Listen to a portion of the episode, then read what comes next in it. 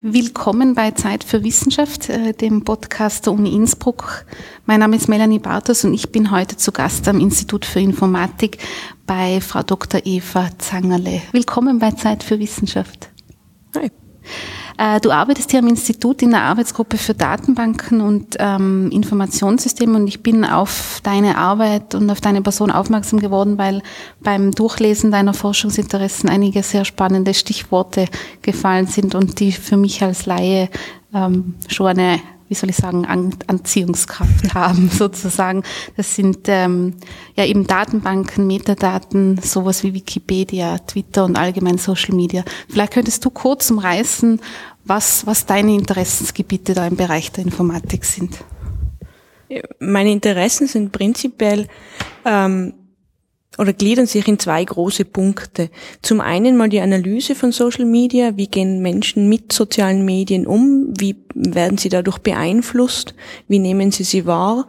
Und die andere Seite ist, wie kann man sie dabei unterstützen, solche Produkte oder, oder Software, ähm, soziale Plattformen einfacher nutzen zu können, effizienter auch nutzen zu können. Äh, meine Dissertation hat sich damals damit beschäftigt, wie man äh, Twitter-User damit dabei unterstützen kann, äh, die richtigen Hashtags für ihre Tweets zu finden. Mhm. Ähm, auf Twitter ist es ja so, dass äh, Tweets, also so Kurznachrichten mit 140 Zeichen, mit einem gewissen Tag, mit einem Schlagwort äh, versehen werden können. Und dieses Schlagwort ist dann ganz wichtig dafür, dass diese Nachrichten gefunden werden von anderen Nutzern. Da bilden sich so Ad-Hoc-Communities, die sich um diesen Hashtag so quasi ähm, formieren. Äh, und da ist natürlich wichtig, den richtigen Hashtag zu wählen. Mhm. Äh, wähle ich den falschen, wird mich nie jemand finden, wenn er die falschen Suchwörter dann entsprechend äh, verwendet. Und meine Dissertation war eben ein System, das eben genau diese Hashtags empfiehlt, basierend auf dem Tweet, den ich gerade verfasse. Ähm, das war meine Dissertation und darauf aufbauend haben wir dann einerseits ein System draufgesetzt, das über Twitter-Daten Musikempfehlungen berechnet, weil viele User auch äh, auf Twitter posten, was sie denn gerade für Musik hören. Das heißt, da hat man auch so ein gewisses Gespür dafür, was denn gerade, was für Musikgeschmack bestimmte User haben und das kann man dann natürlich ausnützen. Und die andere Richtung äh, geht eben, wie gesagt, so ein bisschen in die Analyse dieser sozialen Medien. Äh, Im Moment beschäftige ich mich vorrangig mit Wikipedia beispielsweise. Mhm. Und wenn man sich jetzt aus ähm, computerwissenschaftlicher Sicht sozusagen so einem ähm, sozialen Netzwerk nähert und ich finde es ganz toll, dass es ähm, in deinem Fall Twitter ist. Wie kann man sich das vorstellen, wenn man da wissenschaftlich herangeht, ganz grundsätzlich? Ganz grundsätzlich ist es so, dass, dass wir natürlich unsere Analysen und die darauf aufbauenden äh, Ansätze, die wir, die wir realisieren, äh, die stützen natürlich, sich natürlich auf einem großen Datensatz. Der Datensatz aktuell ähm, ist so zustande gekommen, dass wir einfach Twitter crawlen. Crawlen heißt, wir mhm. holen uns einfach Tweet für Tweet über bestimmte Schnittstellen, die Twitter auch zur Verfügung stellt und speichern die bei uns. Mhm. Jetzt ist natürlich bei Twitter speziell das Problem, dass das Geschäftsmodell von Twitter der Verkauf von, von Tweets ist. Das heißt, die geben natürlich nicht alle Tweets her. Im Moment sind wir, gibt's gratis ein Prozent aller Tweets. Den Rest müsste man sich kaufen und zwar um, um sehr, sehr viel Geld. Das Aha. heißt, wir müssen uns darauf verlassen, dass wir da irgendwo so ein repräsentatives Sample bekommen, äh, das wir da crawlen und, und, und speichern. Das machen wir jetzt allerdings schon sehr, sehr lange. Das machen wir seit 2000 elf. Mhm. Und äh, aktuell haben wir so runde vier Milliarden Tweets in unseren Datensets. Okay. Und auf dem stützen wir unsere Analysen. Äh, und jetzt, was das wissenschaftliche Arbeiten anbelangt, ähm, das sind ganz oft äh, tagelange Analysen, äh, wo man dann darauf wartet, dass hoffentlich das richtige Ergebnis rauskommt. Mhm. Einfach aufgrund der Datenmenge. Und wie gesagt, wir äh, gehen im Moment nur mit einem Prozent der Datenmenge um. Mhm. Du hast gesagt, dass dann hoffentlich das äh, ein, ein richtiges oder gutes Ergebnis rauskommt. Äh, wenn man jetzt diese riesigen Datensätze so vor Augen hat, ähm, ich glaube, unter den kann man sich so ungefähr vorstellen, diese gesammelten Tweets, was, was läuft da drüber oder was passiert mit denen dann? Ähm, über diese Schnittstellen bekommen wir ja nicht nur die Tweets, sondern wir bekommen ganz, ganz viel Metainformation dazu. Mhm. Wann ist das Ganze geschickt worden? Was ist der User? Man kriegt sogar raus, was der User für eine Hintergrundfarbe in seinem Profil hat oder sowas. Also mhm. da gibt es ganz, ganz viel Information, die für uns gar nicht relevant ist de facto. Das, der erste Schritt ist mal ähm, die ganzen uninteressante Information für uns uninteressante Information rauszufiltern. Und äh, über den Rest äh, machen wir, wie ich schon gesagt habe, damals bei diesem Empfehlungssystem, das schauen wir, wo sind Ähnlichkeiten zwischen Tweets. Wenn zwei Tweets ähnlich sind, dann haben sie vermutlich das, den gleichen Topic, das gleiche Thema und dann kann ich ableiten, na gut, wenn der eine den Hashtag auch verwendet hat, dann könnte er auch für den, für den anderen Tweet passen. Das war so mhm. im Groben der Ansatz. Das heißt, äh, aus informatischer Sicht ist, ist das Problem, wir müssen jeden Tweet mit jedem vergleichen und das ist, das steigert die Laufzeit dieser Analysen sehr stark. Mhm. Also das heißt, dass sich dann aus diesem, ähm, im Grunde, wenn man es so ganz äh, banal runterbricht, aus diesem Vergleichen, hat sich dann herausgestellt, dass die äh, weiß nicht, dass es da noch Probleme gibt, dass die Hashtags, zum Beispiel, wie du gesagt hast, bei Großereignissen ist es ja oft so, dann gibt es verschiedene Hashtags mhm. oder überhaupt eine Hashtag-Verwirrung, was, äh, mhm. was jetzt eigentlich verwendet werden soll. Und äh, das ist, hat sich als Problem herauskristallisiert, oder? Oder wie? Gestartet hat es sehr einfach, nämlich aus eigener Erfahrung. Man sitzt auf einer Konferenz mhm. und will drüber tweeten und weiß nicht, soll ich jetzt äh, Rexis 15 2015 oder RS 2015 verwenden? Äh, und daraus ist die Idee entstanden, dass okay. sowas muss es ja geben, sowas muss ja gehen. Und über die Jahre hinweg hat sich doch gezeigt, dass das, dass das funktioniert zu einem gewissen Maße. 140 Zeichen sind natürlich immer sehr wenig Information darüber, was der User gerade machen will ähm, oder was er aussagen will oder welcher Community, wie ich zuerst gesagt habe, äh, er angehören will. Aber mit diesen 140 Zeichen können wir doch einiges rausholen. Ja. Mhm. Und die, äh, was, was, wie haben sich dann die, die, die dieser weitere Schritt dann von euch, ähm, die, die Empfehlungen sozusagen, wie hat sich das dann, wie, wie sind die Arbeitsschritte dann gewesen, dass man sowas etablieren kann oder empfehlen kann? Ähm, der Ausgangspunkt ist immer ein User, der gerade einen Tweet schreibt. Das ja. heißt, ich schaue mal an, was hat er geschrieben bisher. Ähm, und äh, in, in unserem Fall war es dann so, dass ich in einem weiteren Schritt die ähnlichsten Tweets dazu gesucht habe. Das heißt, wo sind User, die ähnliche Wörter verwenden, wo gibt's oder Tweets, die ähnliche Wörter beinhalten und welche Hashtags beinhalten die. Und dann ist unsere Annahme, dass eben jene ähnlichen Tweets Hashtags beinhalten, die auch für diesen gelten könnten. Über diese Ähnlichkeit äh, leiten wir dann die äh, Empfehlungen ab. Diese Ähnlichkeit kann man quantifizieren natürlich und äh, diese, dieser Score, dieses, wie ähnlich sind denn diese Tweets, ist dann auch äh, jene Metrik, über die wir das Ganze sortieren. Das heißt, die ähnlichsten Tweets, die Hashtags, die aus den ähnlichsten Tweets stammen, werden dann ganz oben gereiht. Mhm. Reihen ist bei sowas immer ganz ein wichtiges ein wichtiges Thema, ganz einfach aus dem Grund heraus, wenn ich so einen Tweet schreibe, wenn wir bei dem Beispiel bleiben, äh, dann äh, will ich das schnell erledigt haben zum einen. Das mache ich ganz oft auf dem Handy. Das heißt, ich kann da nicht 100 äh, solche Empfehlungen, Recommendations durchscrollen. Da müssen die ersten drei einfach Treffer sein. Aber das heißt jetzt in, in, in dem Moment, also das ist, ist es das, was jetzt schon passiert auf Twitter? Diese, also in dem Moment, wo ich schreibe, ja. gehen ja da schon die ähm, Oder wenn ich zumindest dieses Rautezeichen eingebe. Twitter ist da mittlerweile sehr, sehr gut drauf eingestiegen. Äh, der Ansatz ist jetzt nicht wahnsinnig überraschend oder kreativ, wenn man es jetzt, wenn man mhm. Twitter viel benutzt. Äh, unsere ersten Ansätze kommen aus dem Jahr 2011 ungefähr und äh, seitdem hat sich natürlich auch bei Twitter sehr, sehr viel getan. Das heißt, diese Unterstützung, wie zuerst äh, erklärt habe, äh, die hat Twitter natürlich auch äh, sich sehr, sehr stark zu Nutzen gemacht, um dem Benutzer eine, ein besseres Twitter-Erlebnis bieten zu können, sozusagen. Mhm. Man muss natürlich dann auch noch dazu sagen, Twitter hat viel mehr Informationen, als wir das haben. Das heißt, die, mittlerweile können sie das besser, klar. Ja, ein Prozent ist nicht Würdest du gerne auf mehr zurückgreifen oder ist das für eure Forschungszwecke dann, oder würde viel mehr dann auch nicht viel mehr an, an Output liefern? Unsere Analysen würden länger dauern, was jetzt aber nicht das Problem ist. Wir sind Informatiker, wir sind dazu da, mit großen Datenmengen umgehen zu können.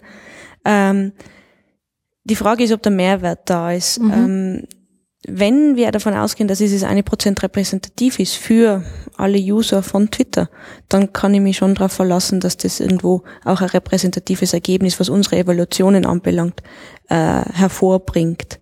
Wieso Twitter? Sind, oder wäre sowas für Facebook überhaupt machbar? Zum Beispiel? Twitter zum einen, weil das äh, eine sehr diverse Plattform ist, wo über ganz, ganz viele verschiedene Themen gesprochen wird, die auch zu verschiedenen Zwecken eingesetzt wird. Da haben wir Werbung, da haben wir Marketing, da haben wir persönliche Empfindungen, ähm, mittlerweile bis zu Bilder und Musik. Ähm, es ist aber auch natürlich ein pragmatischer Grund dabei, der heißt ganz einfach, die haben eine API, wo wir das, eine, also eine Schnittstelle, über das wir die Daten abgreifen können. Bei Facebook komme ich da gar nicht hin. Also diese Daten kann ich gar nicht crawlen. Äh, und das ist natürlich aus Wissenschaftlerseite ein Plus auf der Twitter-Seite. Mhm, ist klar, ja.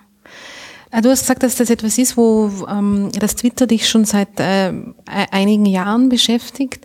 Äh, wo hat ähm, diese, diese Analysen, so wie du es jetzt gemacht hast, ähm, was haben sich daraus denn noch für weitere Fragestellungen dann ergeben? Einerseits aus, aus, dem, aus dem Analysieren von Hashtags haben wir gesehen, dass, dass auch beispielsweise, wie ich gesagt habe, äh, User auf Twitter posten, was für Musik sie gerade hören und darauf, das hat uns dazu gebracht, mal zu analysieren, naja, ähm, können wir das auch ausnutzen? Können wir über die Twitter-Daten, die wir haben, ähm, Musik empfehlen? Auf Twitter ist es so, dass viele User unter dem Hashtag listening to oder now playing ähm, posten, ich höre gerade diesen und jenen Song, bin gerade happy oder so irgendwas.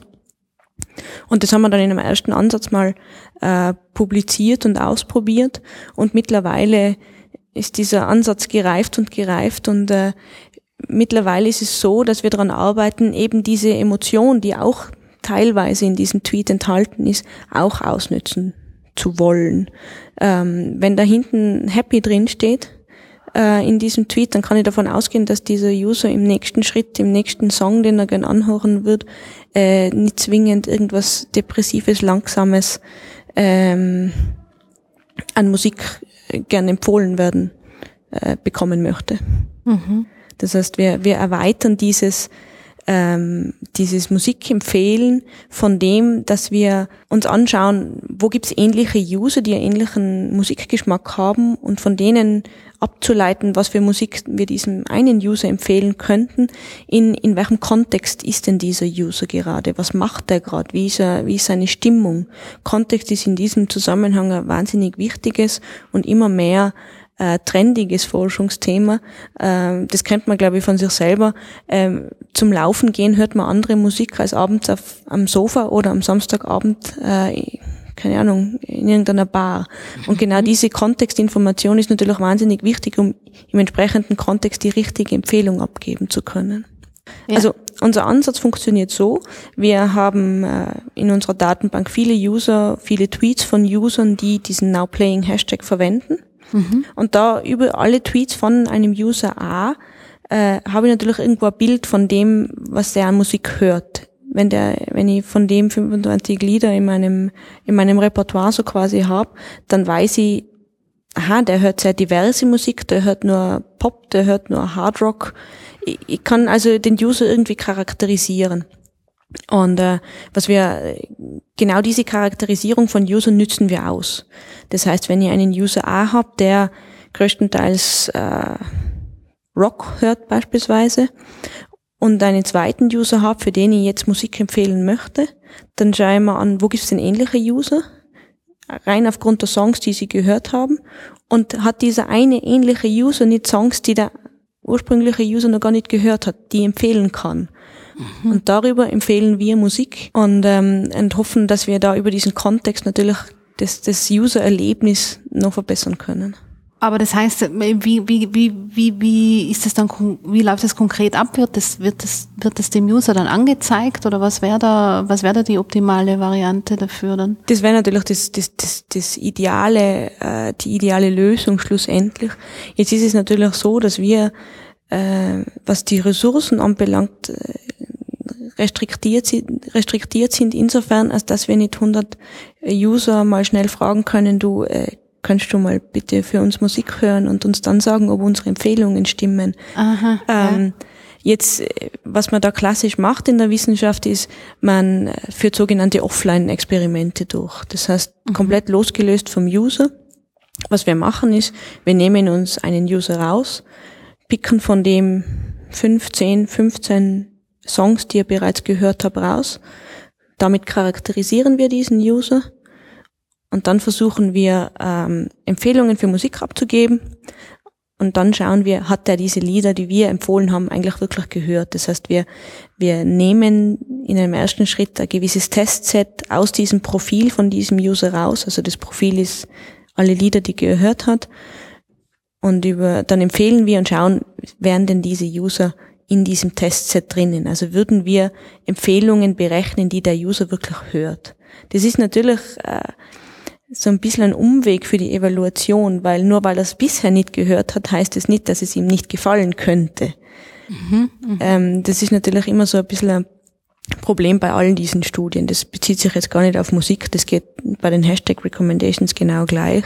Das heißt, ohne User können wir nur so, so Basisevaluation so quasi machen. Aktuell entwickeln wir gerade ein System, wo wir eben solche User Studies für Musikempfehlungen machen können, wo wir die äh, einblenden können, wo ein User sagen kann, das ein Like, gutes Lied, schlechtes Lied, das gefällt mir, das gefällt mir nicht, äh, und ihm dann Empfehlungen zeigen können. Er kann sich auch die ähm, die Previews von diesen, also so 30 Sekunden von jedem Lied anhören und dann sagen, die Empfehlung passt für mich. Das ist, das ist was, was ich oh. hören würde. Mhm. Das ist natürlich dann ein Online-Experiment, aber nachdem ähm, Nachdem das natürlich Zeit braucht, auch für, für die User, ist es immer so, erst der zweite Schritt, dann, nachdem man mal automatisch und offline gezeigt hat, dieser Ansatz könnte funktionieren. Mhm. Und die Empfehlungen, also das ist einerseits die User-Seite, die da mit, mit vielen Daten gespeist wird, aus dem ihr dann die Berechnungen mhm. anstellt.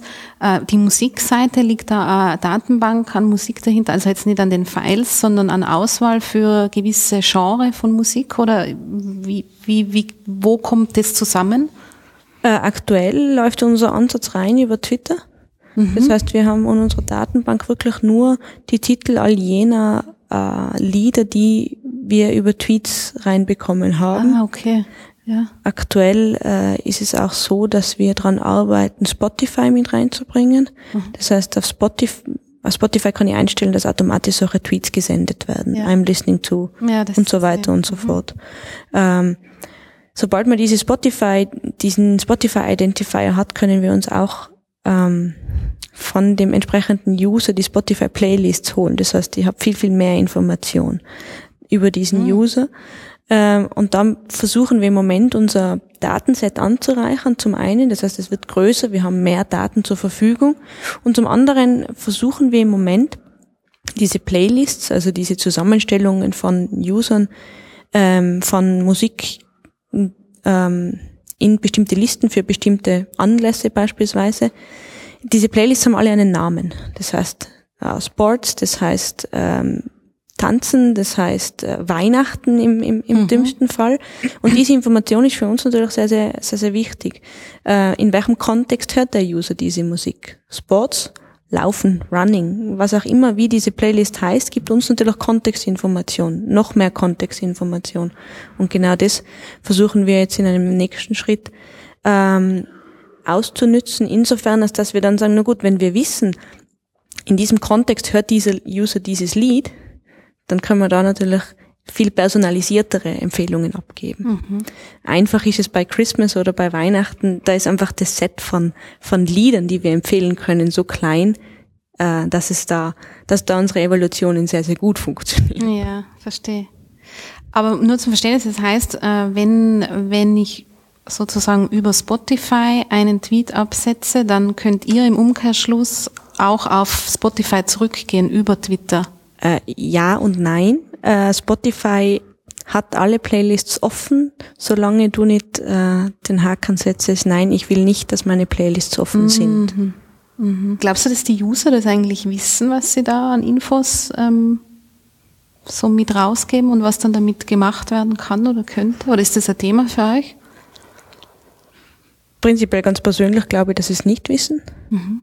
Äh, sonst wären nicht so viele offen persönlich möchte jetzt nicht, dass jeder weiß, was ich für Musik höre. Ja, ähm, ja.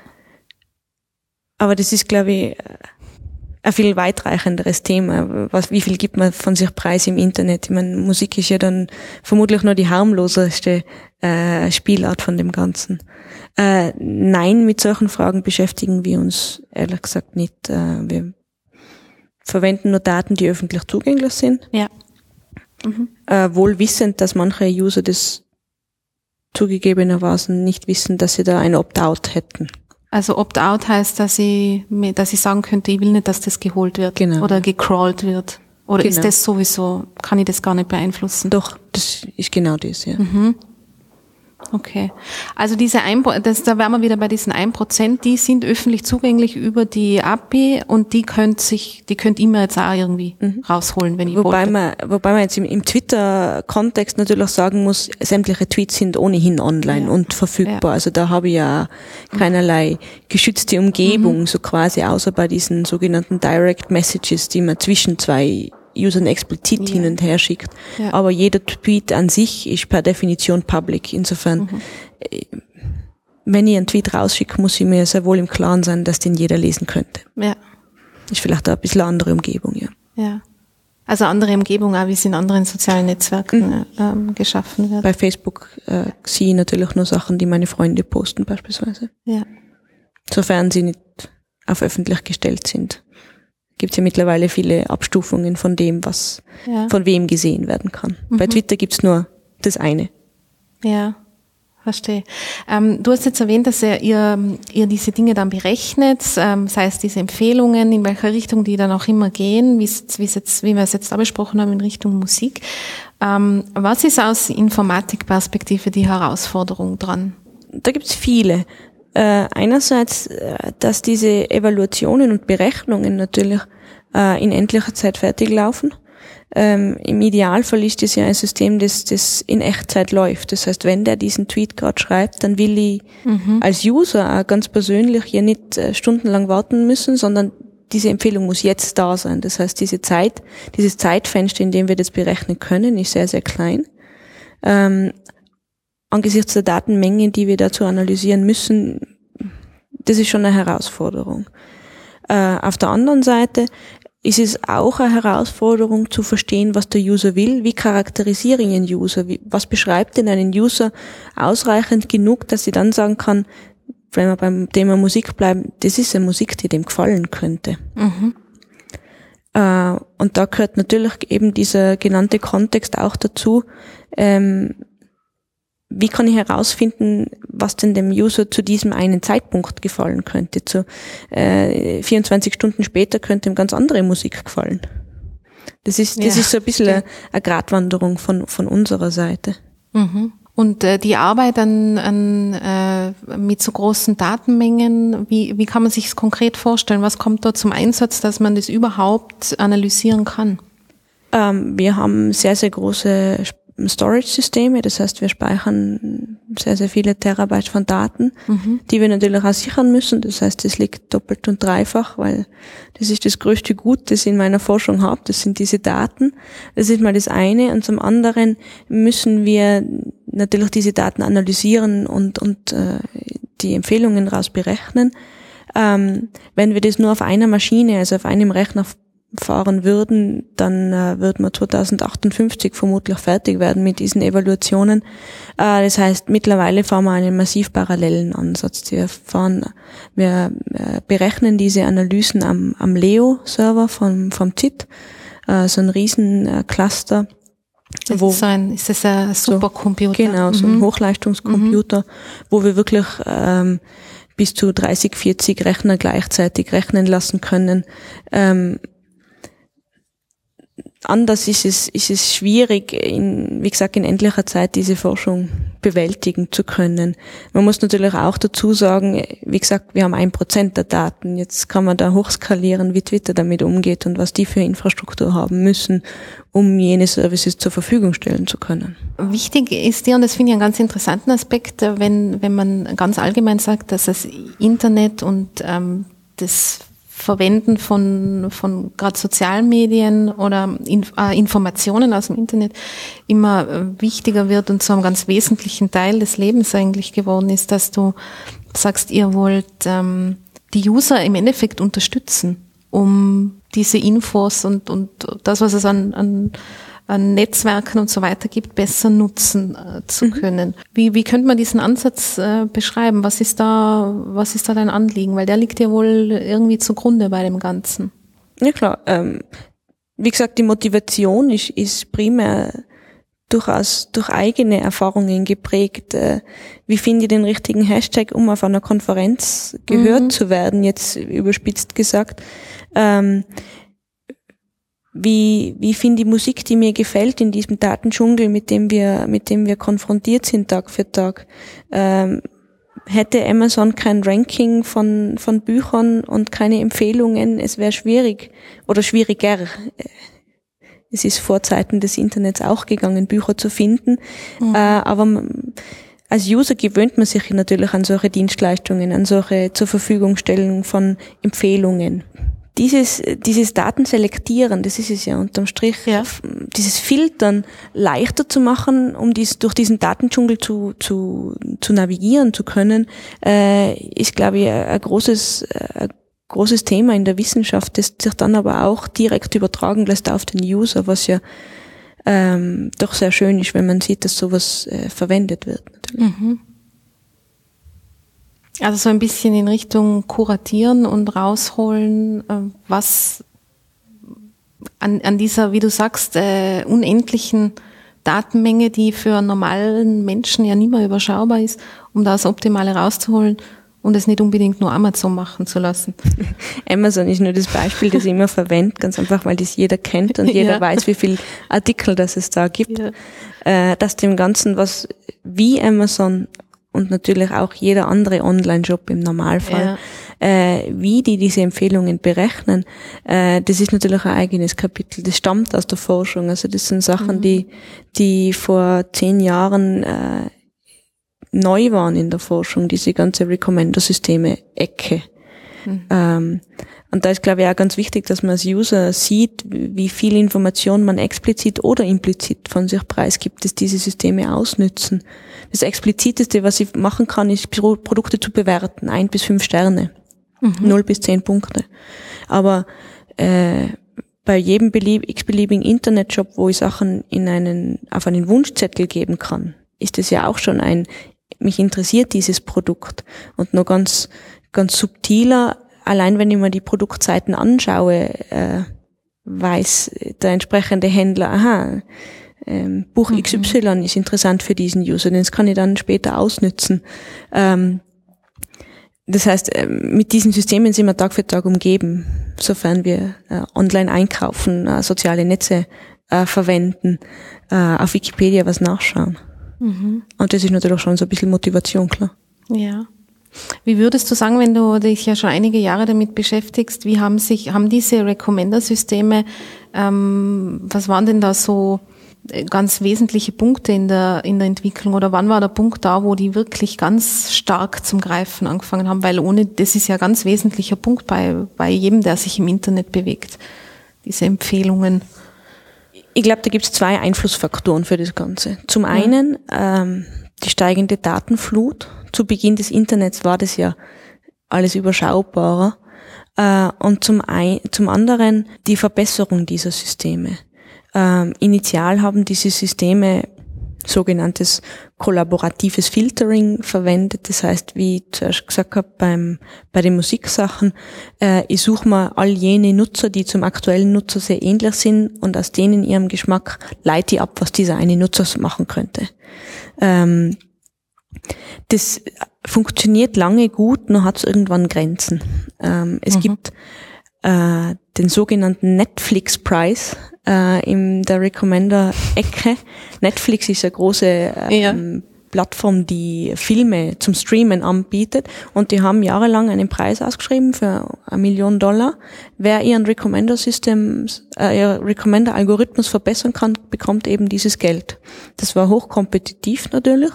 Äh, und im Rahmen dieses, ähm, dieses Preises haben sich ganz, ganz neue Strömungen in, in, in der Recommender-Ecke entwickelt, äh, die zum einen die Recommendations besser gemacht haben und zum anderen aber das Berechnen dieser Recommendations wahnsinnig beschleunigen haben können. Und da gibt es schon ein paar so Punkte, wo man sagt, jetzt hat das ganze, das ganze Gebiet nochmal einen, einen richtigen Schub erfahren.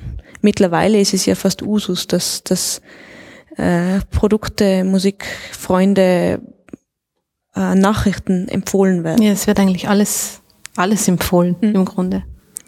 Hat natürlich äh, den Vorteil, dass man Daten vorgefiltert kriegt. Mhm. Ähm, hat den Nachteil, dass es nicht beeinflussen kann. Mhm. Das heißt, wenn dieses Recommender-System, ich sage jetzt mal, ein falsches Bild von mir hat, ähm, dann bekomme ich nicht richtige Empfehlungen. Zum einen, das ist natürlich von der Erfahrung her äh, ein Problem für einen User. Und zum anderen ist es so, da gibt es so, in der, in der Literatur findet man das viel unter der sogenannten Filterbubble. Ja. Die Filterbubble beschreibt im Grunde, nehmen wir mal das Beispiel, wir bekommen Nachrichten empfohlen. Wenn ich ständig, äh, wenn ein User ständig auf, nehmen wir das amerikanische Modell, demokratisch äh, orientierte Artikel klickt, was bekommt er empfohlen? Nur eben solche Artikel. Das heißt, seine Weltsicht wird dadurch, jetzt überspitzt gesagt, natürlich sehr, sehr eingeschränkt. Er befindet sich in dieser Bubble, in dieser Hülle, in diesem äh, Ballon mhm. und sieht die andere Seite gar nicht mehr. Das ist natürlich ja. äh, ethisch-moralisch schon auch äh, ein Punkt, der da, der da mit äh, berücksichtigt werden muss. Ja. Ja, das ist ein interessanter Aspekt. Würdest du sagen, dass diese Algorithmen teilweise schon zu weit gehen oder appellierst du da eher an jeden User, jede Userin, die sich dessen einfach bewusst sein muss, wenn ich mich in dem Bereich bewege, dann muss ich mir überlegen, was ich an Infos rausgib und muss mir zum Beispiel auch zwischendurch einmal bewusst machen, dass ich mich in, in einer Filterbubble bewege. Äh, ich glaube, da spielen viele Sachen mit. Zum einen müsste man natürlich schon bewusst sein, dass, dass ich sage jetzt mal, jeder Schritt auf einem bestimmten Webshop mitgetrackt wird, dass der mhm. aufgezeichnet wird. Das heißt, ich kann teilweise gar nicht selber bestimmen, wo wird Information von mir abgesogen, nur weil ich ein bestimmtes Produkt anschaue, also gar kein mhm. explizites mhm. Feedback gebe. Ähm, das ist das eine. Das andere ist, die Community, die wissenschaftliche Community ist ja sehr, so, sehr wohl bewusst, dass es das gibt, dass es dieses Problem gibt. Und es ist ja auch so, wenn man es jetzt rein pragmatisch betrachtet, dass so eine eingeschränkte Sicht den User auch nicht zwingend zufriedenstellt. Wenn ich äh, immer nur die gleichen Lieder in sehr ähnlicher Form, nur in grün empfohlen bekomme, dann ist das auch kein sehr zufriedenstellendes System, in dem sich der User da bewegt. Das heißt, was Recommender-Systeme da machen, ist, sie brechen immer wieder aus dieser Bubble aus. Okay. Ähm, das nennt man Serendipity, also so der Zufall. Und was, was das Ziel dahinter ist, ist ein, wenn wir mal wieder den User, der nur Rock hört, äh, hernehmen, ähm, dann empfehle ich den mal ganz eine andere Stilrichtung. Das bringt Abwechslung rein und zum anderen, vielleicht gefällt's ihm ja. Vielleicht kann ich seinen Horizont so ein bisschen erweitern. Ähm, also das ist eine Art, wie, wie Recommender-Systeme damit umgehen. Aber, aber ja, man muss sich, glaube ich, schon bewusst sein, dass die Information vorgefiltert ist. Und äh, ich glaube, da ist der Webshop nur die harmloseste Variante davon, klarerweise. Du hast äh, am Anfang erwähnt, dass es, dass es auch solche Bereiche gibt, äh, wie zum Beispiel Wikipedia, die dich interessieren. Mhm. Äh, da haben wir ja auch sehr große Datenmengen, mit denen man eventuell vielleicht ein bisschen besser umgehen könnte. Mhm. Wie ist da dein Ansatz? Wikipedia ist ein Forschungsgebiet, das doch ganz gut abgedeckt ist in der Forschung, äh, auch in der Informatikforschung man natürlich spielt Soziologen, spielen Soziologen, Psychologen und so weiter auch eine große Rolle. Ähm, was Wikipedia aber in der Informatik ganz oft, äh, wenn, Informa wenn Wikipedia in der Informatik analysiert wird, dann ganz oft aus so einem, aus einem internen Blickwinkel. Das heißt, äh, wie kann ich die Qualität von Artikeln feststellen? Ähm, wie tragen verschiedene Editoren zur Qualität eines Artikels bei? Äh, es gibt sogenannte Edit Wars. Das heißt, äh, wenn sich zwei äh, User darin bekriegen, der eine macht die Änderung, der andere nimmt sich wieder zurück, der mhm. andere macht sie wieder und, und so weiter und so fort. Das sind alles Sachen, die, die analysiert werden.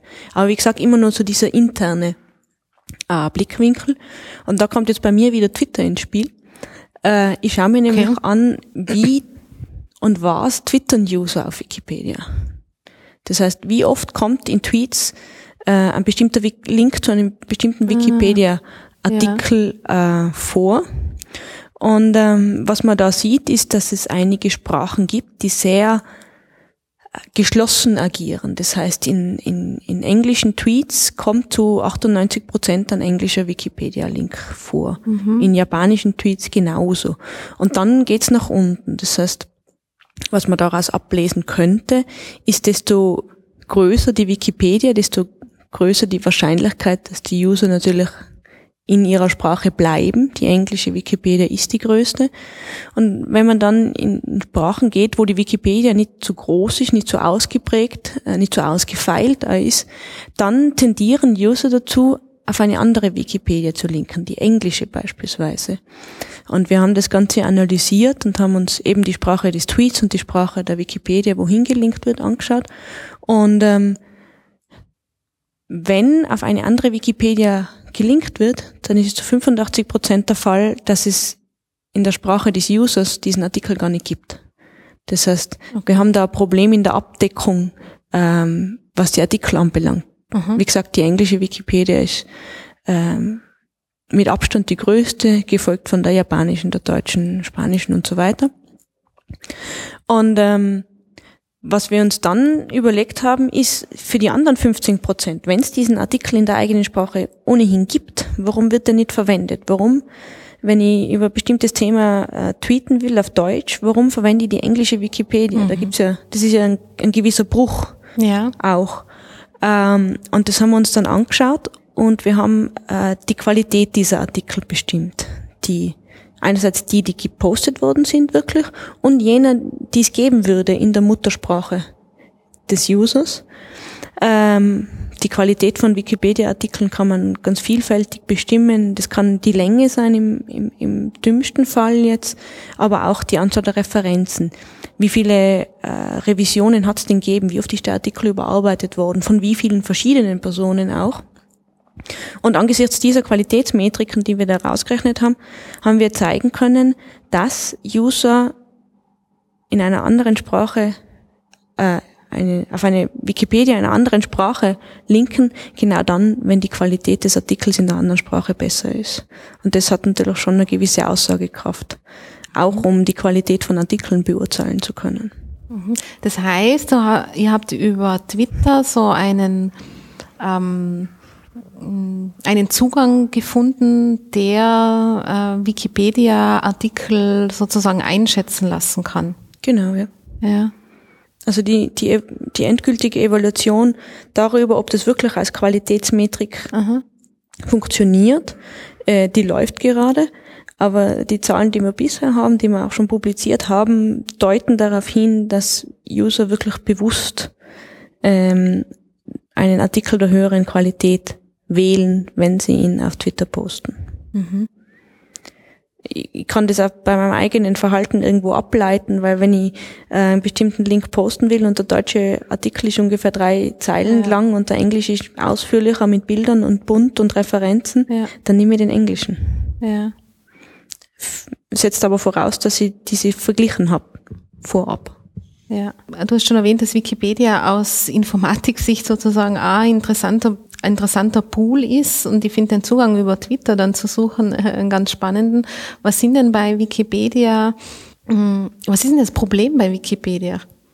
Das Problem, ich würde sagen, es ist Fluch und Segen zugleich. Fluch und Segen zugleich. Äh, es ist die Community. Ähm, mhm. Wikipedia steht und fällt mit dem, wie gut und engagiert die Community ist das ist natürlich, irgendwann verselbstständigt sich das Ganze dann natürlich auch. Es gibt, es gibt Leute, die, die einige hundert Edits am Tag machen. Äh, mhm. Da gibt's dann Listen, die kann man sich durchschauen, ähm, wer wie viele Edits macht. Das heißt, Wikipedia ist natürlich angewiesen auf, auf die User. Und ich glaube, genau das ist, das ist ein Knackpunkt insofern, als dass sich diese Kultur äh, der, der Editoren, der User, die da was beitragen, innerhalb der verschiedenen Wikipedias, also der englischen, der deutschen und so weiter, sehr, sehr unterscheiden. Äh, Ein schönes Beispiel ist, finde ich, äh, die Qualität von Wikipedia-Artikeln wird von den, von den Usern selber bestimmt. Es gibt genaue, in der englischen Wikipedia genaue Kriterien. Ein Artikel ist sehr gut, wenn er folgende Kriterien erfüllt. Das gibt's aber nur in der englischen Wikipedia. Ähm, mhm. In einer kleinen Wikipedia äh, gibt's das nicht. Es gibt Wikipedias, das ist irgendein Dialekt auf den Philippinen oder sowas, da gibt's genau zwei Editoren. Äh, ja. Für die, solche Editionen ist es natürlich äh, problematisch, wenn auch mhm. gefärbte Information, die kein anderer redigiert, natürlich äh, publiziert wird. Allerdings muss man natürlich auch sagen, diese, diese Community äh, hat natürlich sehr, sehr viele, ich sage jetzt mal, reinigende Faktoren, weil viele Sichtpunkte reinspielen, weil die Artikel aus vielen verschiedenen äh, Sichtweisen geschrieben werden und Zugängen geschrieben werden. Das ist auch eine Stärke von der Wikipedia. Ja. Ich wollte eigentlich darauf hinaus, dass wenn du, wenn du jetzt daran arbeitest, dass du über Twitter, weil Twitter für dich eben mal insgesamt, äh, oder wie du vor unserer ähm, vor der Aufzeichnung jetzt gesagt hast, so ein allumspannendes ähm, Themenbereich, äh, Themengebiet ist, dass du dann über Twitter sozusagen ja was schaffst, was die Wikipedia, in welcher Sprache jetzt auch immer, besser werden lassen könnte. Mhm. Also das heißt, von dem, wenn man Wikipedia so als etwas äh, offener Zugang für alle übers Internet zu Wissen oder zu Informationen mhm. sieht, dann trägst du ja zur Verbesserung bei. Wenn man damit aufzeigen kann, dass bestimmte Artikel noch mhm. äh, wie soll ich sagen, von geringerer Qualität, wie auch immer man das beurteilt, sind, wenn man die aufzeigen kann, wäre schon ganz, ganz viel getan, ja. Weil du, weil du gesagt hast, was das Problem ist. Ich glaube, die Wikipedia an sich läuft immer mehr so ein bisschen in das Problem rein, wie kann man User motivieren, die, die Zahlen der User, äh, die wirklich aktiv beitragen, äh, die nimmt stetig ab. Also sie sehen da ein Problem, ähm, darin, wie kann man User motivieren. Ich war vor kurzem mal auf einer Konferenz, die sich OpenSym nennt, wo ganz, ganz viel auch mit Wikipedia gearbeitet wird und da waren einige von der Wikimedia Foundation, die eben das, die treibende Kraft hinter dieser Wikipedia ist. Äh, und die haben das Problem, dass, dass User, dass sie User dazu bekommen müssen, da noch den letzten Beistrich äh, in der englischen beispielsweise zu setzen oder natürlich die Wikipedia zu füllen für all jene, die noch nicht so populär sind und noch nicht so, äh, so groß und umfassend wie die englische oder die deutsche oder die spanische. Ja. Was von, von, von Informatiker-Sicht, von der Qualität her natürlich schon so ein bisschen ein Problem ist, ist, ähm, die verschiedenen Wikipedia sind natürlich sehr, sehr eigentlich komplett unabhängig. Das heißt, die deutsche hat de facto nichts mit der spanischen zu tun, außer dass sie auf bestimmte Artikel sich gegenseitig verlinken. Das könnte man auf der linken Seite, kann mhm. immer jeden Artikel in einer anderen Sprache anschauen. Ähm, aber ansonsten, es gibt eine nette Studie äh, von Wikipedia oder Wikidata selber, ähm, wenn man sich die, den Artikel über Rom anschaut, die Einwohnerzahl von Rom, da gibt es, glaube ich, äh, einige verschiedene äh, Varianten davon, je nachdem, welche Wikipedia-Seite man anschaut. Also die Einwohnerzahl variiert, mhm. äh, je nachdem, wo man hinschaut. Und solche Inkonsistenzen sind natürlich schon gefährlich. Ja. Äh, vor allem, desto mehr Wikipedia als zentrales Nachschlagewerk natürlich immer mehr gesehen wird, dann ist so Inkonsistenz natürlich problematisch. Mittlerweile arbeitet die, die Wikimedia Foundation da massiv dagegen indem sie versucht, so eine zentrale Datenbank für solche Fakten zu schaffen. Ähm, wenn man beispielsweise die klassischen Wikipedia-Artikel anschaut, auf der rechten Seite gibt es diese Boxen, diese Infoboxen nennt sich das, wo in kurzen äh, Stichworten äh, bei Städten beispielsweise, mhm. wer ist der Bürgermeister, wo liegt es, Einwohnerzahl, hm, keine Ahnung, Quadratkilometer oder sowas drinsteht. Ähm, und diese Infoboxen sind klassischerweise händisch geschrieben. Das heißt, wenn da irgendeiner editiert, dass Innsbruck plötzlich 150.000 Einwohner hat statt 100, ich weiß nicht wie viele, äh, dann bleibt es so lange bestehen, bis ein anderer da drüber geht. Äh, und wenn der Verfasser der englischen äh, Infobox äh, andere Zahl verwendet, dann verwendet er andere Zahl. Und die Wikidata und die Wikimedia Foundation arbeiten im Moment daran, eben diese Infoboxen aus dieser zentralen Datenbank zu füllen zentrale Datenbank, wo dieser Wert nur einmal für alle Wikipedias liegt, zum einen, und wo aber auch die Quelle dazu angegeben werden muss. Das heißt, woher kommt diese Information? Ist das verlässlich? Mhm. Und damit äh, kann man dieser Inkonsistenz schon mal äh, entgegenarbeiten. ist ja für einen User auch beunruhigend, wenn ich auf Link A klicke und dann gibt's diese Einwohnerzahl und auf Link B äh, klicke, ja, da gibt's eine andere. Da schwindet das Vertrauen in die, in die Plattform natürlich massiv. Klar. Das heißt, er ist dann so von oberster Stelle, lässt man das nicht mehr ganz komplett den Usern über, sondern führt zumindest an manchen Stellen so gewisse Kontrollmechanismen mhm. ein, um, um, die, um die, die Qualität in irgendeiner Weise wahren mhm. zu können. Ähm, das war ein Projekt, das die Wikimedia ausgeschrieben hat. Google hat da, glaube ich, noch ein bisschen Geld reingesteckt, weil für die ist das auch interessant, solange ja. solche Informationen äh, strukturiert ist wie in so einer Tabelle, können die das natürlich automatisch verarbeiten. Die haben da ein gewisses Interesse natürlich dran. Mhm. Ähm, die Einträge in dieser Datenbank steigen von Tag zu Tag und ähm, es wird auch immer besser. Es wird da das Interface besser, wie man Sachen eintragen kann. Also ich kann da als 0815-User äh, Sachen eintragen in diese Datenbank, sofern sie noch nicht drinnen sind. Mhm. Oder unter Quellenangaben das Ganze verbessern und sagen, da stimmt was noch nicht. Und äh, was da jetzt auch immer mehr zum Zug kommt, ist äh, ein Vorschlagssystem für welche Elemente fehlen noch. Und da kommen wir eh schon ja. wieder zurück zu meiner Forschung. Ja. Ja, ich wollte gerade auf das zurückkommen, weil wenn man dir so zuhört, ist Wikipedia was, was du offenbar schon beobachtest oder was dich, weiß ich nicht, fasziniert oder äh, Thema ist. Naja gut, ich, ich glaube, so wie jeder User, ich schlage auch viel auf Wikipedia nach. Ich kenne ja, ja diese, ja. Äh, diese Arbeitsweise. Ähm, aber wenn man in meinem Forschungsgebiet so ein bisschen, ähm, so ein bisschen liest, dann stoßt man immer wieder auf Wikipedia. Also da gibt's viel, wirklich viel interessante Forschung dazu auch. Mhm. Auch in Richtung dieser riesigen Datenmengen? Oder sagen wir mal eher die Durchsuchbarkeit? Ja und nein. Äh, es gibt natürlich ein paar große Projekte in, in diese Richtung. DBpedia und Jago nennen sich die. Die nehmen die Texte, jetzt äh, ganz, ganz einfach gesprochen, die Texte von Wikipedia-Artikeln her. Und mit so einem Text kann ein Computer im Normalfall nicht sehr viel anfangen, weil wenn da eine Zahl steht, dann hat, er keinen, hat der Computer keinerlei Kontext zu dieser Zahl. Das heißt, diese Zahl könnte das Geburtsjahr vom Bürgermeister sein, das kann die Einwohnerzahl sein, das ist, äh, da gibt es keinerlei, der Computer kann nicht automatisch schließen, das ist das Gründungsjahr oder so irgendwas. Das heißt, diese Textanalyse, die der Mensch ganz automatisch macht, mhm. wenn in diesem Text steht, Innsbruck wurde im Jahre sowieso gegründet, ähm, die kann der Computer nicht automatisiert machen. Und solange diese Information, was heißt denn dieses, diese Zahl, was bedeutet die, solange ich die nicht hab, kann ich nichts automatisch ähm, berechnen, ableiten, zusammenfassen. Mhm.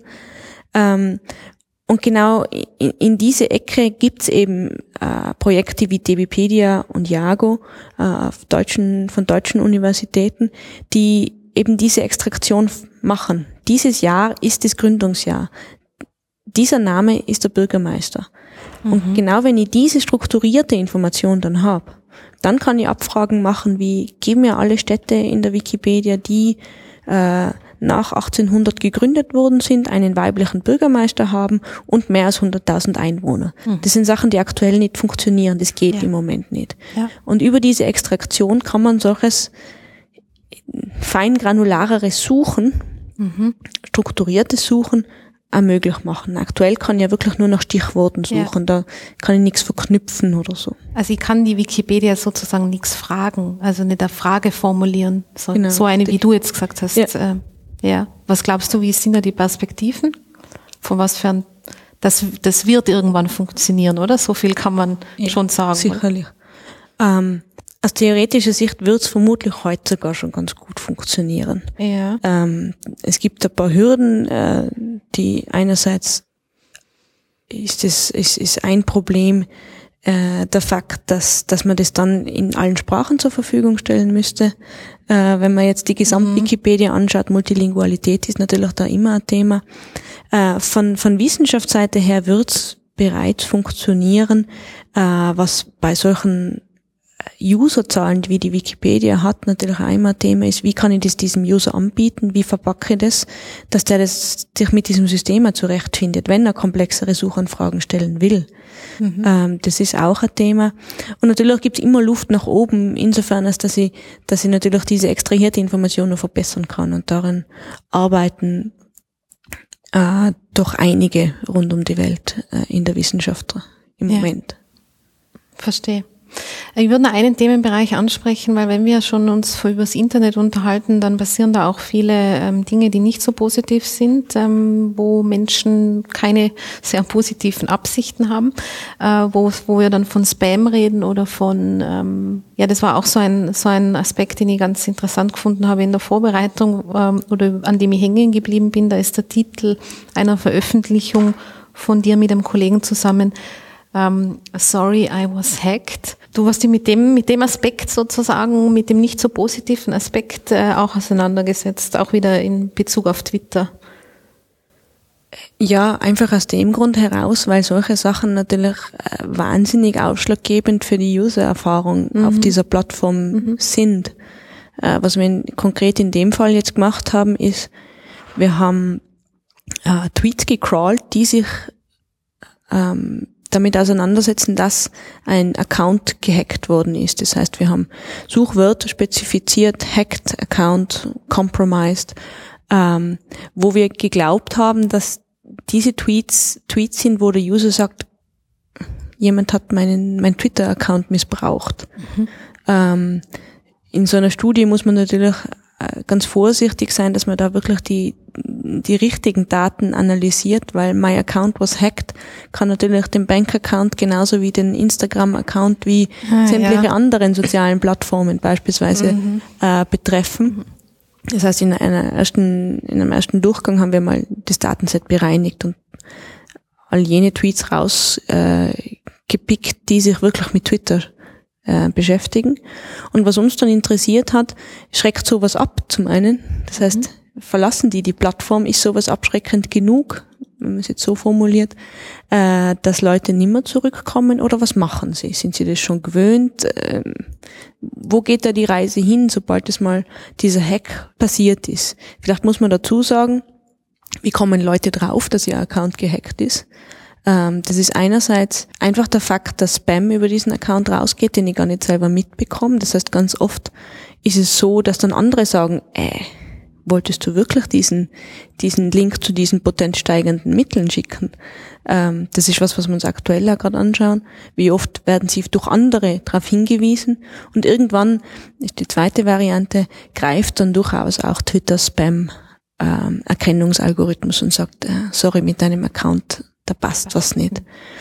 Äh, und unsere Intention war eben zu schauen, wie reagieren da User drauf. Mhm. Und wir haben dann äh, so eine Klassifikation durchgeführt und haben geschaut, wie viele schreiben raus, äh, sorry, mein Account war gehackt, nehmt nicht ernst, was in die letzten drei Tage rausgegangen ist über meinen Account. Äh, andere haben gesagt, natürlich mit einem gewissen Fluchen dabei, ich habe jetzt mein Passwort geändert, hoffentlich passiert's nimmer äh, und so weiter und so fort. Äh, einige schreiben an die Twitter-Help zum Beispiel, aber marginal. Also sehr, sehr wenige suchen sich da aktiv Hilfe. Ähm, aber das ist schon, ist in gewisser Weise schon ein Problem, weil das User massiv verunsichert natürlich. Ja. Man, also das spielt jetzt auf zwei Seiten natürlich. Wenn mein Account gehackt ist, werden da Sachen in meinem Namen rausgeschickt, mit denen ich überhaupt nichts zu tun haben will, zum einen. Aber man muss auch die andere Seite sehen. Das Ziel von Spammern ist ja, möglichst viele Leute erreichen zu können. Das heißt, ich nehme Twitter-Accounts her von Menschen, die sehr, sehr viele Follower haben, mhm. weil damit ist meine Reichweite erhöht. Und diese Menschen, die diesem User, der gehackt worden ist, followen, da gibt es ja ein gewisses Vertrauensverhältnis. Ja. Das heißt, ich habe einen Grund, warum ich jemanden follow auf Twitter. Das kann jemand sein, der mich interessiert, der interessante Nachrichten rausschickt, wo ich einfach up-to-date bleiben will. Äh, das können Freunde sein. Also da gibt es ganz verschiedene Facetten und Spielarten davon. Aber de facto läuft es darauf raus, dass ich ein gewisses Vertrauensverhältnis habe. Das heißt, wenn ich von dem einen Link kriege, dann ist die Chance, dass ich da draufklicke, viel größer, als wenn ich äh, E-Mail-Spam zum Beispiel ja. bekomme, weil da ja. bin ich vielleicht zum einen schon ein bisschen mehr dran gewöhnt, dass es sowas gibt. Und es kommt da von einem Absender, den ich nicht kenne. Das heißt, ich bin von Haus aus schon mal so ein bisschen vorsichtiger. Mhm. Wenn allerdings von einem meiner Freunde ein Link kommt, dann ist die Chance, wie gesagt, höher, ist, dass ich draufklicke und genau das äh, nützen natürlich äh, Spammer aus. Ja. Und ähm, das ist äh, ein sehr, sehr interessantes Thema. Ähm, auch weil, weil man dann sieht, wie, wie, äh, wie angreifbar solche Systeme unterm Strich dann doch sind. Wie haben Sie denn reagiert drauf? Kann man das, kann man das so ähm, äh, ableiten, wie die, wie die Reaktionen drauf waren, was Sie tun, wenn, wenn sowas passiert? Wie ich zuerst gesagt habe, äh, so ungefähr Viertel schickt raus, äh, sorry, ich bin gehackt worden, vergesst, was ich geschrieben habe. Mhm. Äh, und dann kommt aber ins Spiel, dass viele sich nicht erkundigen, wie kann ich damit umgehen. Es gibt von Twitter, ich sage jetzt mal so Bereinigungsmechanismen, da kriege ich ein neues Passwort äh, und so weiter und so fort. Da kann ich dann den gleichen Account weiterverwenden. Mhm.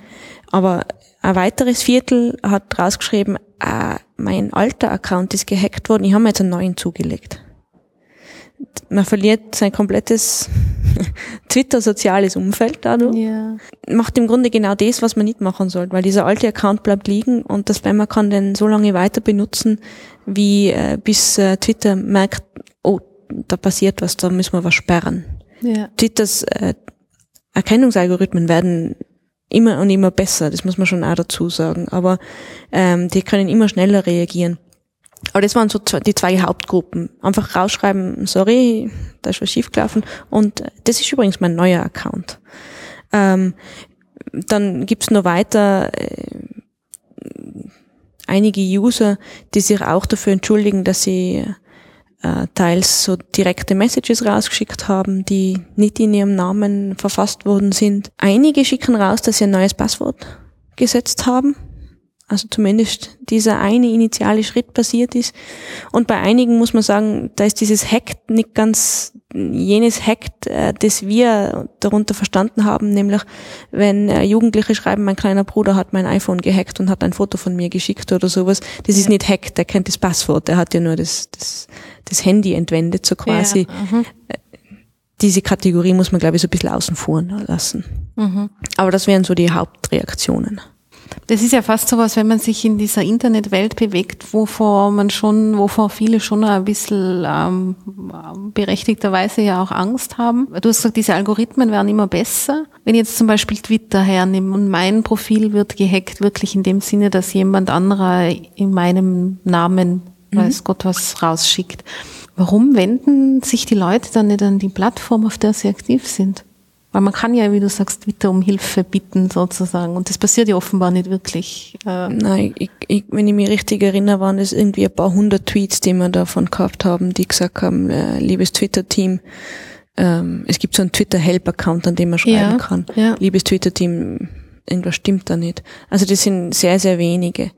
Ähm, das war irgendwo auch so ein bisschen die Implikation von unserer Seite, basierend auf dieser Studie, ähm, dass die Mechanismen zur Aufklärung, zur, zur Hilfestellung für User offenbar noch nicht so ausgereift sind oder nicht so präsent sind vielleicht einfach auch, ja. dass, dass User wissen, wo sie suchen, danach suchen müssen, wie, wie jetzt mit diesem Account umgegangen werden kann. Also das war äh, so ein bisschen ein Schluss, den wir daraus gezogen haben, ähm, dass die Hilfestellung vielleicht nicht gesucht ist, zum einen, oder einfach nicht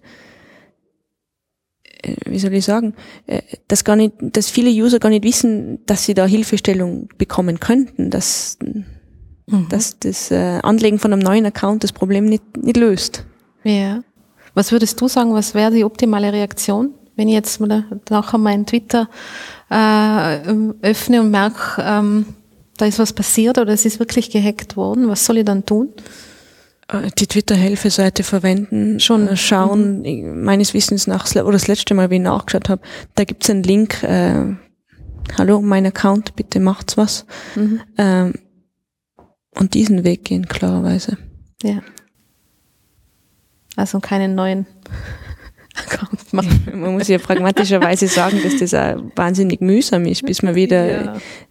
Jene äh, User in seiner Liste hat, jenen man selber followt, damit es irgendwie so ja, ähnlich klar. ausschaut wie, wie zuvor. Und umgekehrt aber auch äh, all jenen, die einem selber followen, zu sagen, äh, sorry, ich bin übrigens jetzt eins weitergezogen. Das ist ja ist einfach mühsam. Ja, total. Ja, man muss da, mhm. Entschuldigung, man muss da vielleicht auch dazu sagen, äh, in unserem Datenset äh, ist es so, dass ähm, also wir schauen uns die Daten natürlich an, wir scrollen da durch und lesen so ein bisschen mit. Äh, und was sehr auffällig ist, ist äh, Jugendliche, denen ihr Account gehackt worden ist, die irgendwann einmal von Justin Bieber oder sonst einem Celebrity gefolgt worden sind äh, und das dann nimmer sind, weil sie einen neuen Account haben, die schreiben hunderte Tweets raus, folg mir bitte zurück, bitte, das ist mein neuer Account, du hast mich davor gefollowt. Das ist teilweise relativ schwierig, das aus dem Datenset rauszubekommen, weil das natürlich massiv verfälscht. Ja, ist klar. Aber es ist schon so interessant, wenn man das äh, sich anschaut, weil man dann ja so Rückschlüsse drauf, draus ziehen kann, irgendwie von diesem, von diesen, von diesen Reaktionen, die ihr da herausgearbeitet habt.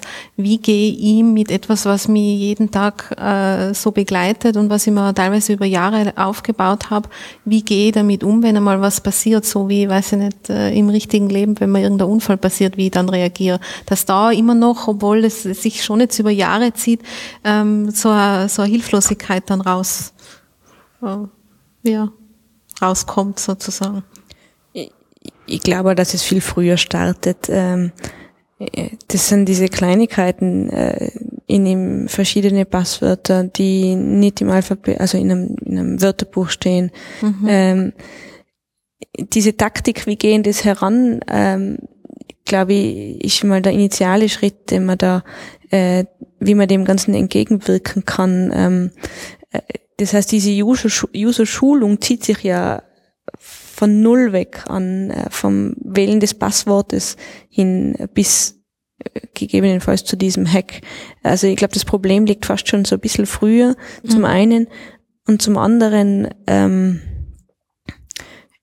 könnte man schon sagen, dass Plattformen da teilweise vielleicht ein bisschen massiver informieren könnten. Ja. Aber das ist natürlich aus Plattformsicht auch schwierig, weil sowas will ja nicht äh, propagieren, weil dann das, das Gefühl, das Vage entsteht, da könnte was nicht sicher mhm. sein. Das ist ja ja, ist klar, wenn Sie jetzt groß bewerben, äh, wenn ihr gehackt wurdet, dann wendet euch dahin, dann könnte der Rückschluss sein, das passiert ständig. Ich, ich muss, also ganz persönlich glaube ich auch, dass es viele User nicht interessiert. Okay, ja. Ich will das Ding verwenden, zeig mir nicht diese ganzen unnützen Informationen, ja. ich will jetzt starten. Mhm. Äh, kann ich mir schon auch vorstellen, dass das eine Rolle spielt. Ja. Was sind denn da in deiner Forschungsarbeit jetzt auf äh, Twitter bezogen so Perspektiven? Was, was interessiert dich denn da noch speziell, äh, was du dir noch gerne noch ähm, näher anschauen würdest? Oder geht's einmal auf eine andere Plattform? ich glaube, äh, die Sache mit Wikipedia ist noch nicht fertig gedacht. Ähm, mhm. Wie können wir Twitter da so ein bisschen einsetzen, um die Wikipedia und ihre User zu analysieren? Da, da hatte ich schon ein paar Ideen, was man da machen kann. Die Musiksache ähm, stößt sicherlich an ihre Grenzen, einfach weil die Twitter-Daten als einzige Grundlage für Empfehlungen einfach zu wenig sind. Da gibt's nur viel mehr. Ähm, das fängt an mit inhaltlichen Sachen der Musik. Was hat das für einen Rhythmus? Wie schnell ist dieses Lied? Was für Stimmung hat's? Das sind ja alles Sachen, die wir überhaupt nicht berücksichtigen. Also da ähm, wird uns Twitter äh, sicher nimmer ausreichen. Also da werden wir uns anderweitig äh, entwickeln müssen auch. Äh, mit Spotify haben wir da so ein bisschen einen Ausweg gefunden, aber an, an der Inhaltsanalyse von Musik werden wir sicher nicht vorbeikommen, einfach weil es äh, ein sehr, sehr klares Bild von bestimmten Musikstücken gibt und was die Ähnlichkeit von Musikern anbelangt, klarerweise. Ähm, Im Hashtag-Bereich, glaube ich, ist die Reise vorbei, ganz einfach, weil Twitter das mittlerweile selber macht. Snoopy, äh, ich bin äh, über Snoopy gestolpert, ja. um das noch einmal aufzugreifen, dass ich über einige Dinge, äh, an denen du forschst, ähm, bei der Vorbereitung gestolpert bin. Ähm, aber was ist denn Snoopy? System Snoopy. Wie der kleine Hund. äh, ja, äh, der Name ist nicht dem Hund geschuldet, sondern dem Snoopen, dem Erschnüffeln von Informationen. Okay. Äh, insofern, als dass ähm, wir ein System entwickelt haben, von dem wir erhoffen, dass es äh, zwei große Ziele verfolgt. Einerseits, dass die Information, die gespeichert wird, strukturierter ist. Wir haben zuerst einmal über die Infoboxen geredet. Im Grunde ist es genau so ein System, wo ich sagen kann, es gibt ein bestimmtes Subjekt, das ist, im, wenn man es jetzt umlegt, Artikel über die Stadt Innsbruck. Mhm. Und wir haben Prädikate, ähm, das ist Einwohnerzahl, das ist Bürgermeister und wir haben Objekte, die eben diese Prädikate ähm, beschreiben. Das ist ähm, die Einwohnerzahl, der Name vom Bürgermeister, der Bürgermeisterin und so weiter. Das heißt, wir haben so ein dreigliedriges System, wir haben so Triple. Das heißt, okay. jedes Objekt kann durch solche Triple beschrieben werden. Äh, Infobox ist, jede Zeile ist de facto ein Triple. Das ist, glaube ich, äh, so kann man es, glaube ich, am besten verstehen. Und unser System unterstützt eben den User wieder dabei, in so ein derartiges System Daten einzugeben. Und zwar insofern, als dass, wenn der User anfängt, Informationen einzutippen, wir versuchen, Vorschläge zu geben für weitere Prädikate. Das heißt, wenn dieser User schon eingegeben hat, ähm, Bürgermeister als Prädikat und Gründungsjahr als Prädikat, vermutlich ist dann die Einwohnerzahl auch noch interessant. Mhm. Das ist also schon das zweite Ziel. Es wird tendenziell mehr Information eingegeben. Desto leichter es dem User fällt, Informationen einzugeben, desto eher ist er gewillt, mehr Informationen preiszugeben. Wenn man jetzt diese Wikipedia-Infoboxen ähm, anschaut, dann ist ja ganz oft so, dass dieser User jemand ist, der sich in dieser Domäne auskennt. Das heißt, wenn ich den schon bei der Hand habe, dann wäre es natürlich sehr, sehr wertvoll, wenn der mehr Informationen, als er vielleicht ursprünglich gedacht hat, in dieses System speisen kann. Und das möchte man eben mit so einem Vorschlagssystem äh, erreichen. Und ähm, das Ganze haben wir dann schlussendlich Snoopy genannt. Mhm. Aber das heißt, es ist was, was ähm, also was greift in dem Moment, wo ich es eingebe, so wie bei den Hashtags. Also in genau. dem Moment, wo ich Infos eingebe, zum Beispiel, weiß nicht, auf Wikipedia, wo mhm. dann sowas ähm, mir Vorschläge macht, was äh, da jetzt ähm, gut wäre, noch zu ergänzen. Also da geht es dann viel um Metadaten auch, oder? Äh, na, nicht zwingend Metadaten, sondern wirklich äh, Daten, die dieses Subjekt beschreiben. Okay, Wie gesagt, also wenn man bei um diesen konkreten Text, jetzt ja. nicht um irgendwelche Schlagworte, die da im Hintergrund nur mitlaufen. Der Hintergrund oder die Motivation äh, dieses System ist ja im Grunde genau das Problem, über das wir zuerst bei Wikipedia gesprochen mhm. haben. Mhm. Ähm, ein Computer versteht den Text nicht. Und wenn ich, wenn ich das dann runterbrechen kann auf eine, auf eine einheitliche Nomenklatur in diesen, in dieser Infobox, dann kann der Computer das. Und mit einheitlicher Nomenklatur meine ich jetzt, ähm, bei der Einwohnerzahl kann ich hinschreiben Einwohner und äh, die Einwohnerzahl und ich kann hinschreiben Einwohnerzahl. Mhm ich als Mensch verstehe das schon, dass das das Gleiche ist, der Computer aber nicht. Das heißt, unser Ziel muss mit Snoopy auch sein, eben jene Struktur, die durch diese Prädikate gegeben ist, durch diese Schlüsselwörter im Grunde zu vereinheitlichen. Mit dem steht und fällt natürlich genau die, die, die Suchqualität entsprechend auf. Weil wenn ich nach Einwohnerzahl suche, dann kriege ich nur jene, die mit Einwohnerzahl äh, eingegeben worden sind. Ja. Das heißt, wir, wir schlagen da im Grunde zwei Fliegen mit einer Klappe. Einerseits unterstützen wir den User beim Eingeben. Er ist schneller, er kann mehr eingeben. Und auf der anderen Seite, durch dieses Vorschlagen, äh, nützt man natürlich, ich sage jetzt mal überspitzt, auch die Faulheit des Users aus, weil wenn ich dem Vorschlag, nimm doch Einwohnerzahl und der muss da nur draufklicken, dann wird er das sicher nicht ausbessern auf Einwohner. Mhm. Und damit haben wir ein einheitlicheres Schema. Okay, und dieses einheitliche Schema ermöglicht mir dann auf äh, sozusagen auch diese Fragen zu stellen, von denen genau. wir vorher geredet haben. Genau. Ähm, man muss vielleicht dazu sagen, was wir da nicht machen, ist, äh, ich, ich habe jetzt immer das, das Stadtbeispiel verwendet. Mhm. Äh, keine Ahnung, wenn ich Daten über Auto eingib, dann habe ich auch ganz klassische Parameter. Dann habe ich die PS-Anzahl, die Marke, das Baujahr beispielsweise. Was wir nicht machen, ist zu speichern, das ist jetzt ein Auto. Das ist jetzt eine Stadt. Also das, wir leiten wirklich aus den bisher eingegebenen Informationen ab, was dazu passen könnte. Das ist kein starres System, das passt sich mhm. an das an, was die Community, die User bisher eingegeben haben. Das mhm. heißt, wenn sich in der Community jetzt durchsetzt, dass ein bestimmtes äh, Prädikat äh, anders heißt, dann wird es irgendwann in diesem System reflektiert. Mhm. Ähm, Und das ist, glaube ich, ein, großes Plus von diesem System, dass es flexibel ist, dass sie dieses, in der Informatik nennt man das Templating, eben nicht haben. Dieses starre System. Ja.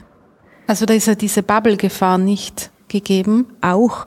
Aber wenn ich jetzt aussuchen muss, äh, ich will jetzt ein Auto eingeben und dann gibt es genau diese drei Schlüssel und mir fällt nur ein vierter ein, keine Ahnung, die CO2, mhm. der CO2-Ausstoß. Und das ist aber in dieser Vorlage nicht definiert, dann kann ich es nicht eingeben, obwohl ich es wissen wird, obwohl es interessant wäre. Mhm. Und wenn wir das System flexibler halten, äh, dann kann man genau solche Entwicklungen auch über die Zeit natürlich äh, ermöglichen und unterstützen. Okay.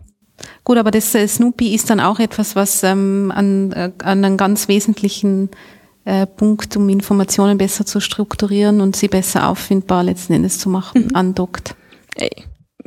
Egal, was wir jetzt behandelt haben, wir haben im Grunde immer vom abstrahiert vom gleichen Thema ja, geredet. Ja. Äh, Informationen besser speichern, strukturierter speichern, um sie dann besser finden zu können, filtern zu können. Das ist, mhm. das ist ganz oft äh, dieses Pattern wiederholt ja sehr oft. Ja. Ja, ist auch wieder so ein, ein Deck, also eine Decke, die sich über alle deine mhm. Forschungsgebiete zieht.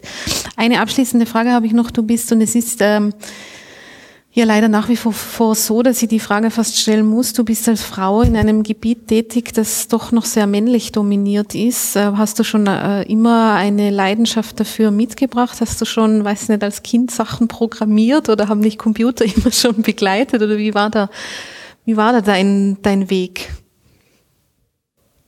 Äh, mein Zugang zur Informatik war, war rein Interesse getrieben, ja. Mhm. Ähm, ah, natürlich aus, aus schulischem, schulischer Motivation oder Erfahrung heraus auch. Äh, wobei allerdings dazu sagen muss, dass diese, dieses 90-10 Missverhältnis in Männlein und Weiblein mhm. mich da nicht abgeschreckt hat. Okay. Also Was es auch nicht soll. Nein, eben, alle, auf alle, Fall, ja. Äh, neu oder alle Interessierten. Eva, vielen Dank für das interessante Gespräch und dass du dir die Zeit genommen hast. Gerne.